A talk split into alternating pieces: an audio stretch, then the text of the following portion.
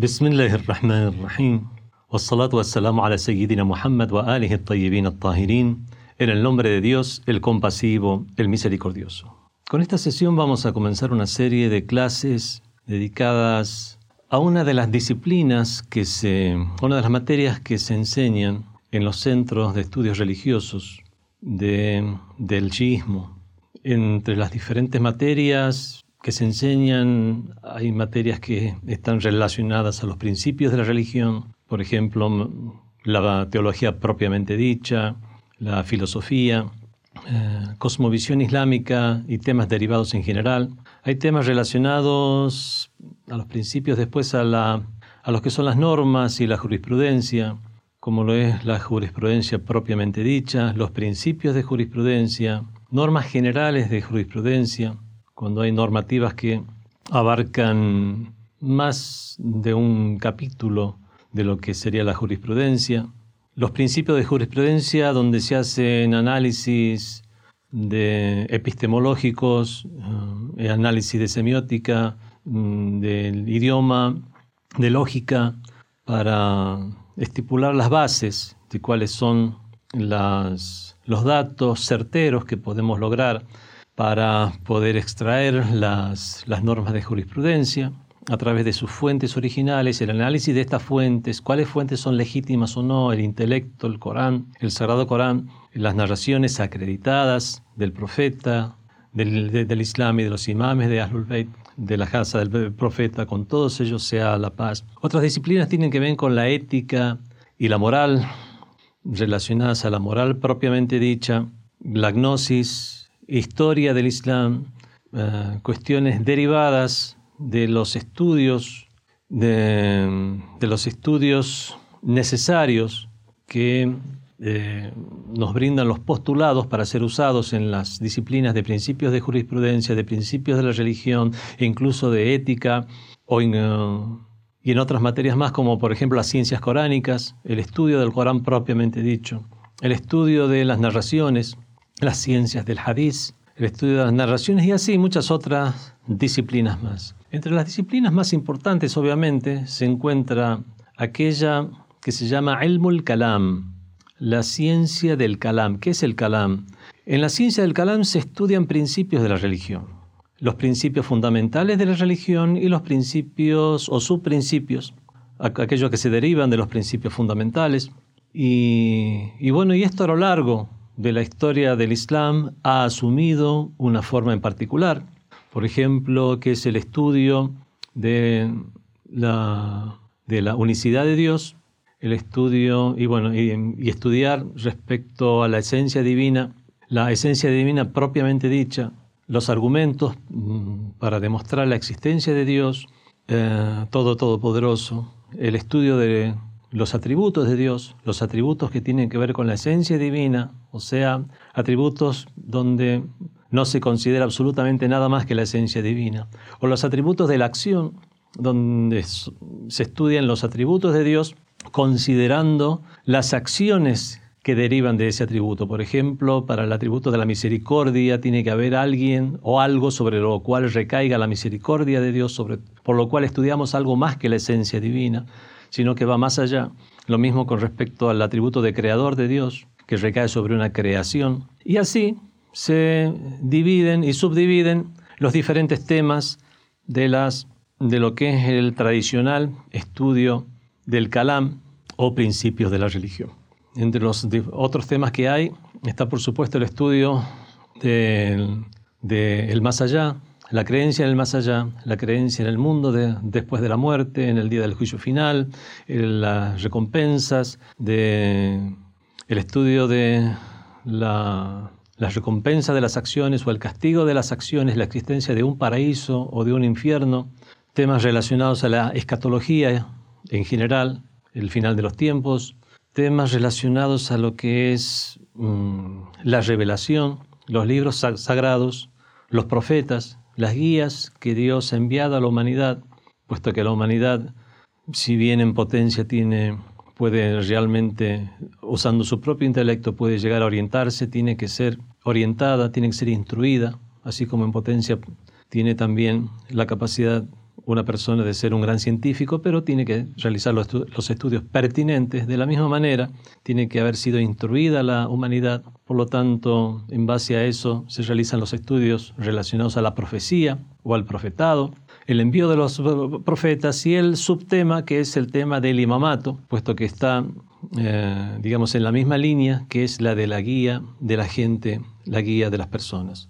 Estos son los temas que en general se estudian en diferentes niveles. A veces escuchamos que los estudiantes de religión dicen estamos estudiando aqaed, ¿qué es aqaed? Creencias. Y otras veces dicen estamos estudiando ilm kalam, el kalam, o sea, el estudio de los principios de la religión. ¿Cuál es la diferencia? ¿Es una diferencia nominal simplemente? Generalmente cuando se dice estudio creencias es cuando se estudian estos principios de la religión de una manera, podemos decir, descriptiva se, enumeran las creencias y se describe cuáles son y nada más. En cambio, cuando se dice ilmul kalam o la ciencia del kalam, es cuando ya se hace un estudio más profundo, argumental, donde incluso se realiza un estudio de aquello que tomamos como postulados en, estos estudios, por ejemplo, las teorías del, conocimiento, cuál conocimiento es legítimo. Eh, qué tipos, el conocimiento, la revelación, el conocimiento que nos brinda los sentidos, la racionalidad, la usamos o no la usamos en, en la extracción o deducción de lo que son estas creencias o confirmación. Y de esta manera, el estudio de Elmul Kalam sería el estudio de estas mismas creencias o aqaid, pero de una manera ya argumental, analítica y eh, comparada puesto que aquí se plantean diferentes posturas, de, ya sea de teólogos de otras corrientes del Islam fuera del chiismo, o incluso se comparan también posturas de otras religiones respecto a un tema en particular. Y esto es lo que se ha estilado a lo largo de los siglos como estudio del Kalam. Últimamente, desde, podemos decir, desde mediados del siglo pasado, mediados del siglo XX, en los seminarios de estudios religiosos hay una serie de temas que también se ha comenzado a estudiar, primero de manera independiente, hasta que finalmente se han convertido en una serie de temas, temas aislados que se han convertido en una serie de temas que se estudian bajo el nombre de Al-Kalamul Jadid o Nuevo Kalam, puesto que son temas relacionados o pertinentes a las creencias, a la demostración de las creencias o al cuestionamiento de las mismas, al cuestionamiento en los estudios de la religión, por lo cual ah, se lo estudia como una disciplina diferente. Bueno, respecto a si es realmente un nuevo calam o no, eso es algo que también está, estuvo, en podemos decir, en discusión. Si es realmente un nuevo calam, si es otra disciplina ah, que simplemente mm, tiene un nombre en común, pero en realidad es otra disciplina o no, si realmente son nuevos planteamientos de una misma disciplina o no, esto si realmente es una nueva disciplina o no, esto es algo que ya vamos a tratar a lo largo de, esta clase. Pero, pero vamos a, a, ver unos cuantos, unos cuantos conceptos, nociones relacionados a lo que es el estudio de los principios de la, de la religión para con estos datos ya tener en claro estos análisis posteriores que vamos a realizar sobre el tema. Por ejemplo, entre los temas que se estudian, que se estudiaban normalmente y que se siguen estudiando en los seminarios religiosos, podemos encuadrar a toda una serie de temas bajo el tema de estudios de la religión, estudio de los principios de la religión. A veces traducimos la palabra o, la materia, el nombre de la materia kalam como teología. Y esto es para simplificar conceptos, para no dar toda una serie de explicaciones cuando uno simplemente tiene que traducir con una palabra. ¿Qué es lo que está estudiando? Kalam, teología. Pero si vamos a ser realmente un poco más precisos, bueno, en el mismo idioma castellano también, teología proviene el estudio de Dios, teología, el estudio de Dios, y cuando en realidad abarca temas que van, que mucho más allá de lo que es la creencia en Dios propiamente dicha, el establecimiento de la existencia de Dios, establecer o demostrar o plantear o los atributos de Dios, sino que va mucho más allá y se trata toda una serie de temas vinculados a la religión, a sus principios, a sus creencias. Pero en el mismo idioma castellano sucede que todo eso queda encuadrado bajo el título de teología. En el idioma árabe podemos decir que es más abarcativo el tema. Ahora el nombre de Kalam, ¿por qué se le llamó Kalam a esta ciencia? Bueno, existen diferentes versiones. Hay una versión que dice que es precisamente el primer tema a partir del cual se han comenzado a realizar estudios independientes de la religión en este tipo de eh, temas en particular como, como es los principios del Islam. El primer tema serio, si bien hubo otros planteamientos teológicos eh, diversos entre varias corrientes del Islam anteriores a este tema, el primero que fue tratado en forma seria, compilado, editado, discutido, fue el tema de Kalamullah, la palabra de Dios. Si la palabra de Dios, o sea, el Sagrado Corán, si el Sagrado Corán es una creación eterna o si se ha producido en el tiempo. Si es palabra de Dios, no puede haberse producido en el tiempo la palabra de Dios. Es por eso que algunos sostuvieron que el Corán es eterno, que siempre estuvo el Sagrado Corán, y otros dicen no, tiene un inicio en el tiempo, y puesto que es verdad que es palabra de Dios, pero es palabra de Dios revelada para sucesos en particular, al profeta en particular, la paz de Dios sea con él y su descendencia, y en situaciones y temas que se iban produciendo. Bueno, eso es un tema que ahora obviamente no vamos a tocar,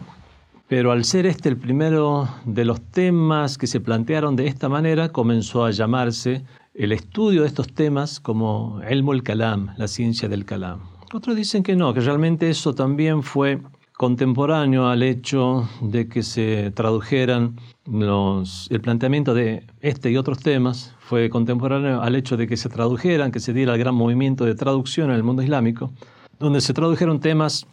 relacionados a diferentes disciplinas como teología, filosofía, filosofía griega, filosofía egipcia, filosofía oriental, hindú, persa, etc. Y de la misma manera también cuestionamientos que se realizaban a partir de creencias que ya estaban establecidos en otras religiones y entonces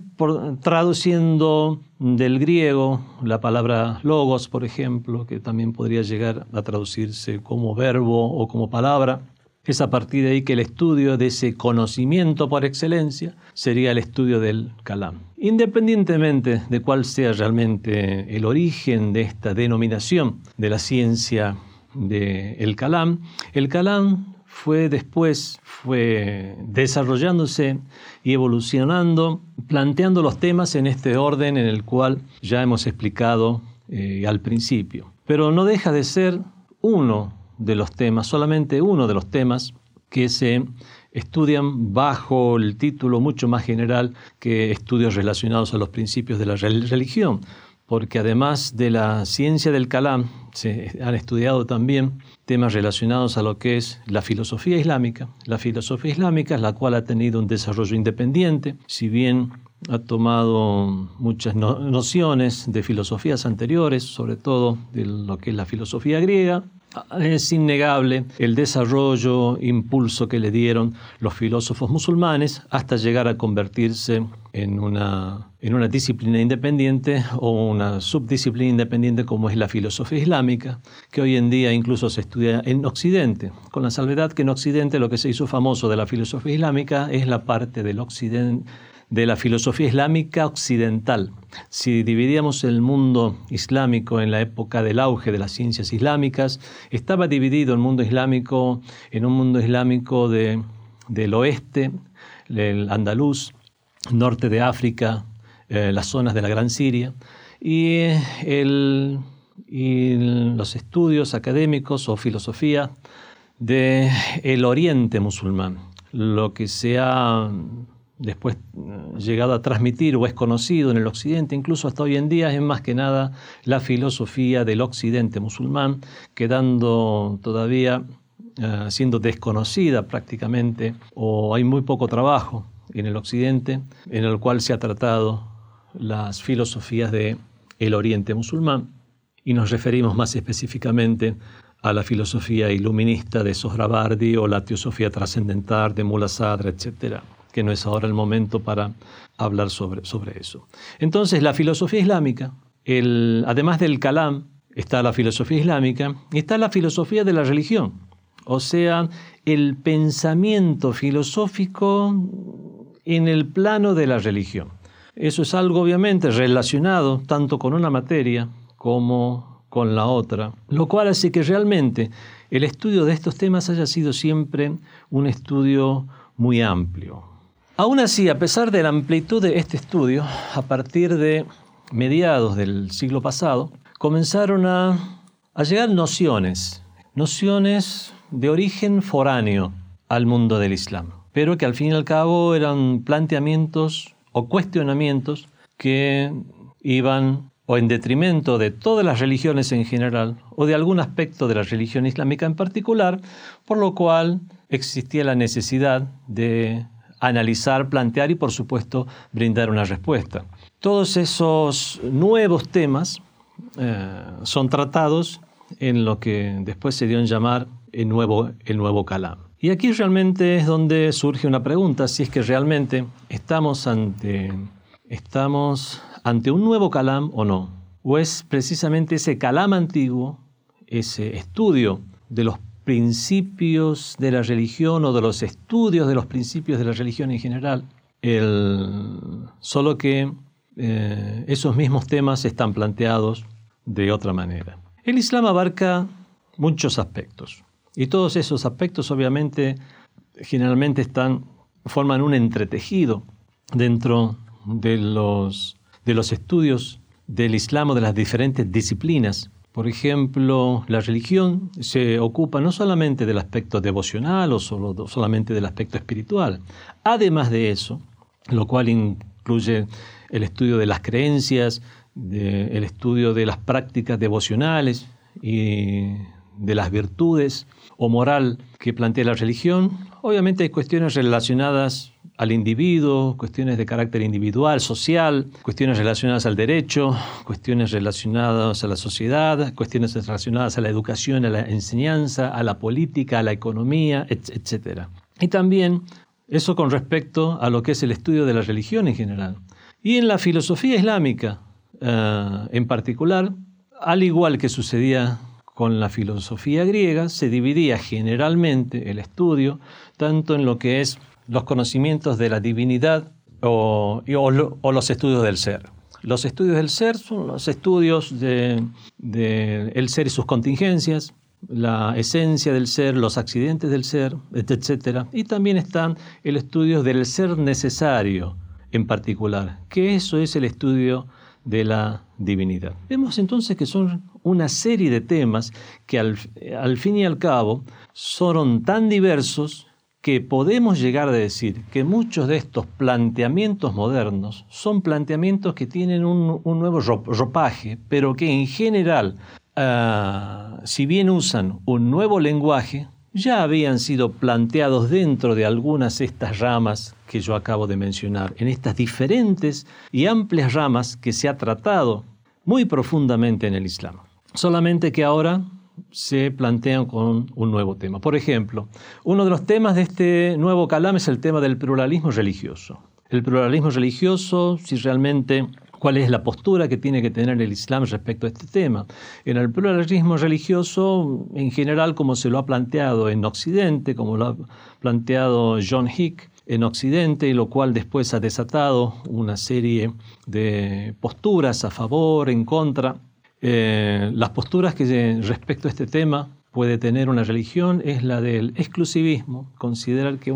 una religión, eh, la legitimidad de una religión es únicamente propia de esa misma religión. O el inclusivismo, considerar que pueden estar incluidos otras religiones junto con la religión propia, o el pluralismo, donde todas las religiones al fin y al cabo serían eh, válidas.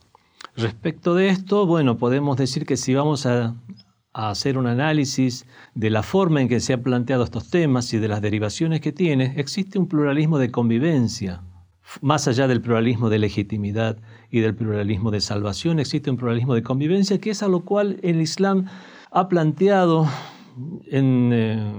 desde, desde los inicios del mismo, tanto dentro de sus textos religiosos, en el respeto a los demás miembros de la sociedad, como aquella aleya del Corán en la cual se enseña a los musulmanes que no hay ningún problema en ser caritativo y hacer el bien a personas que, que nos atacan, ni, ni a, a quien nos combaten por la religión y nos han expulsado de vuestros hogares. O sea, incluso con los mismos idólatras se puede eh, tener este trato. ¿Qué decir ya de todas aquellas leyes del Sagrado Corán, donde al referirse a los creyentes de la gente del libro, esto es los cristianos y judíos, los, eh, los menciona como personas que no tendrán, eh, los creyentes de entre ellos, que no tendrán temor ni se atribularán, dándoles, incluyéndolos también en lo que es la consideración divina, o todas aquellas orientaciones tanto del profeta del Islam como de los imames de Ahlul Bayt,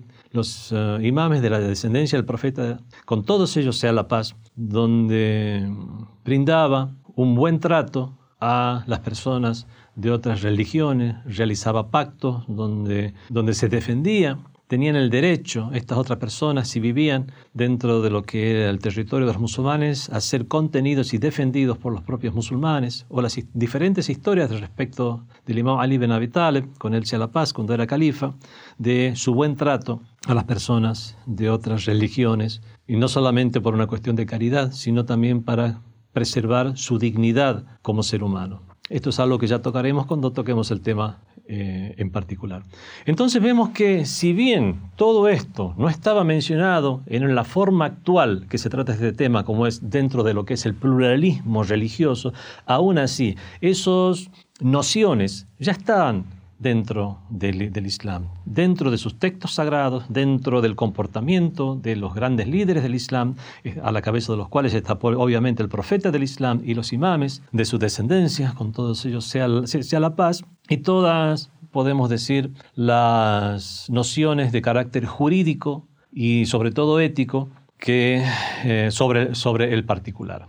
sin que exista ninguna necesidad de realizar una reunión de sabios para adecuar la religión al día. No, esos son conceptos que realmente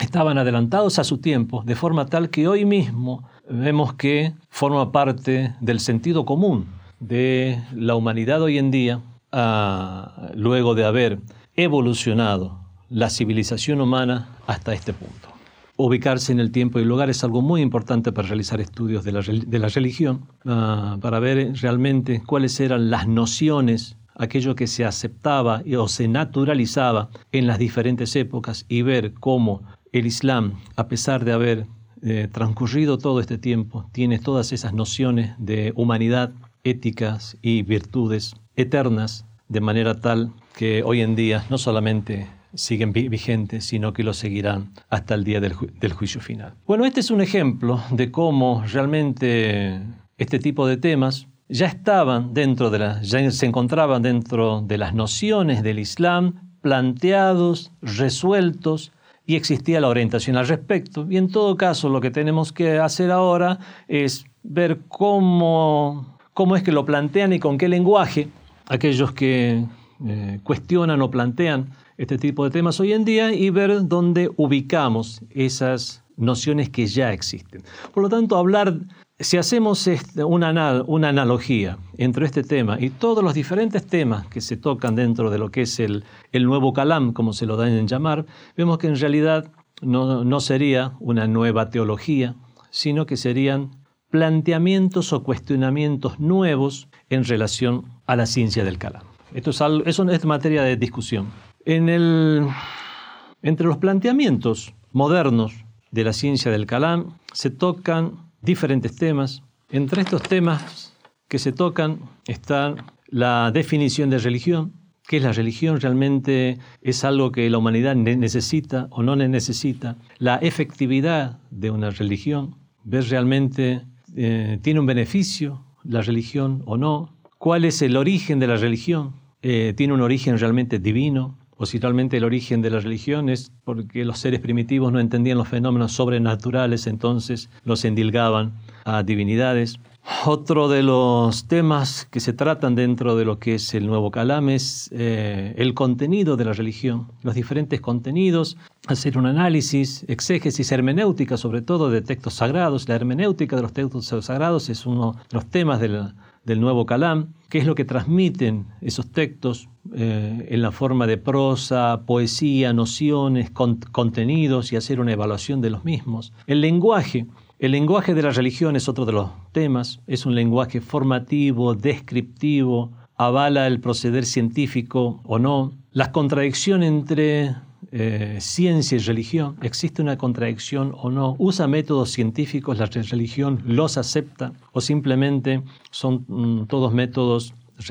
vinculados a la aceptación fe, eh, ciega de una fe? Y un tema vinculado que es la, la, la, racionalidad y la religión. ¿Cuáles son los, los alcances de la racionalidad en la religión? La demostración de los, de los datos religiosos el pluralismo religioso al cual ya hemos hecho referencias, el tema del mal, eh, la experiencia religiosa. ¿Realmente existe una revelación, una conexión realmente con un mundo metafísico? ¿O es realmente lo que existe es una experiencia religiosa que al fin y al cabo todos los seres humanos tienen, pero hubo seres humanos en particular cuya experiencia religiosa fue muy profunda y al ser eh, genios de la humanidad tenían una genialidad tal que realmente pudieron llegar a depurar sus almas y plantear un mensaje que fue reformador para su tiempo. Y de esta manera, quienes,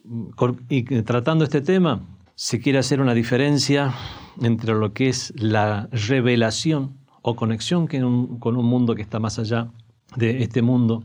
o simplemente considerar que eso que se llama nexo con el más allá es una experiencia religiosa muy profunda que han tenido algunas personas. Otro de los temas del nuevo Calam es la religión y la vida mundanal.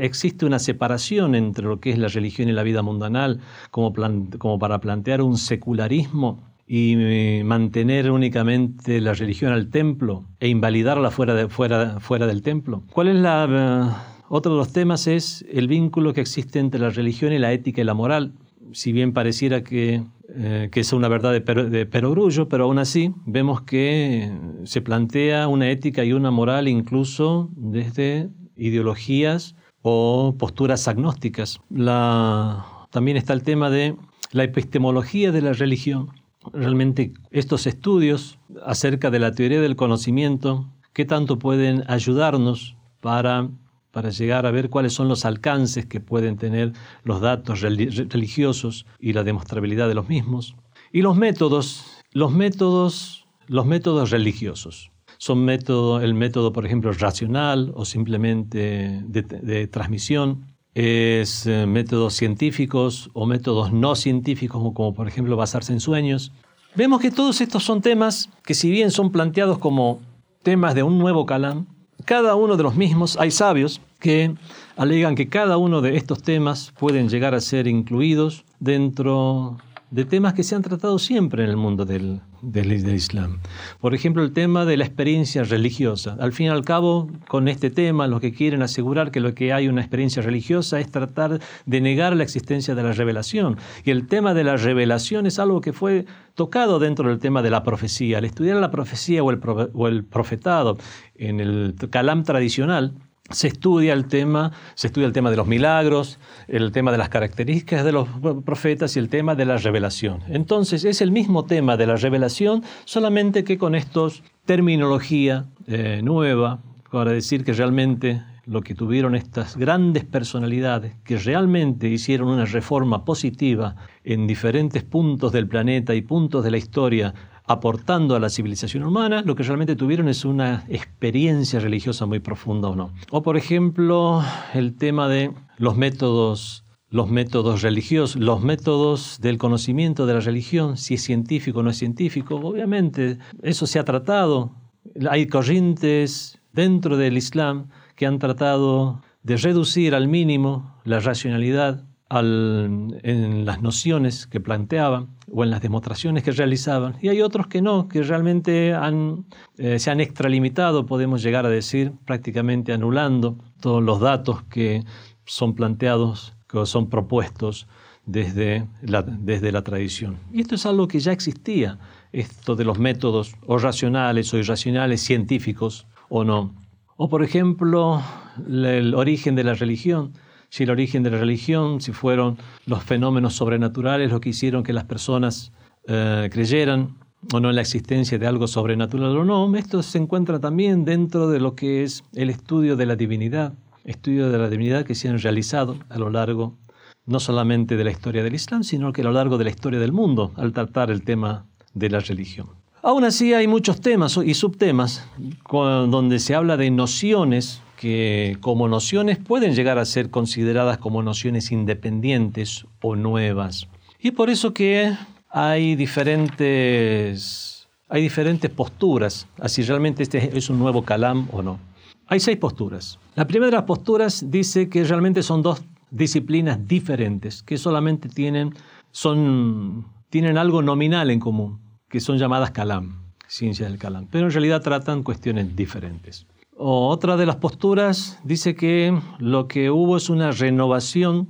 de los cuestionamientos, pero en general es el mismo propósito de la, disciplina, tiene el mismo propósito, los mismos temas y son los cuestionamientos lo que se han renovado. La tercera de las posturas dice que no, hubo una renovación de temas. Hay temas que se han renovado, pero el propósito es el mismo. Hay una cuarta postura que, postura que nos dice que lo que se ha renovado es la forma de los planteamientos. Una quinta postura que dice que ha habido no, una transformación de toda la ciencia en general. Y una sexta postura que dice que sí,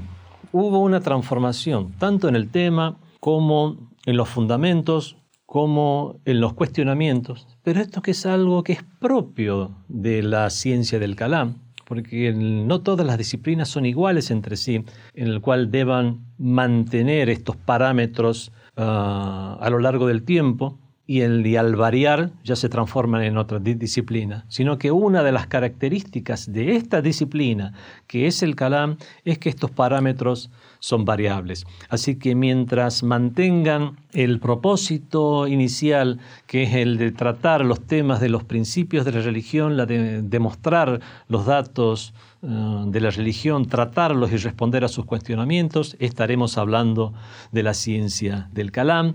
Y esto es lo que últimamente es lo que más se acepta dentro de los seminarios, las eh, escuelas religiosas o universidades religiosas del shiismo. Por lo tanto, se está dejando de llamar a esta materia nuevo calam para llamarla eh, nuevos planteamientos de la ciencia del calam. Como sea, puede una persona simpatizar con una teoría o la otra.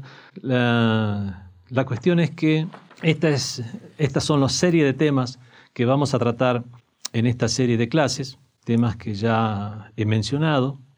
No vamos a tratarlos a todos, la, definición de religión, la efectividad de la religión, el origen de la religión, el contenido de, la religión, el lenguaje de la religión, la contradicción entre ciencia y religión, la relación entre la razón y la religión, la demostración de los datos religiosos, el pluralismo religioso, el tema del mal, la experiencia religiosa, la separación entre religión y vida mundanal o no, la relación entre la, la, religión y las virtudes o moral, la epistemología de la religión y los métodos religiosos. Vamos a tratar solamente algunos de estos temas en las próximas secciones, si Dios quiere. Wassalamu alaikum wa rahmatullahi wa barakatuh.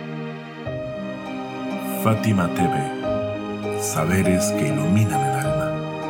Síguenos en youtube.com slash Fátima TV ES o en nuestro sitio web fatimatv.es.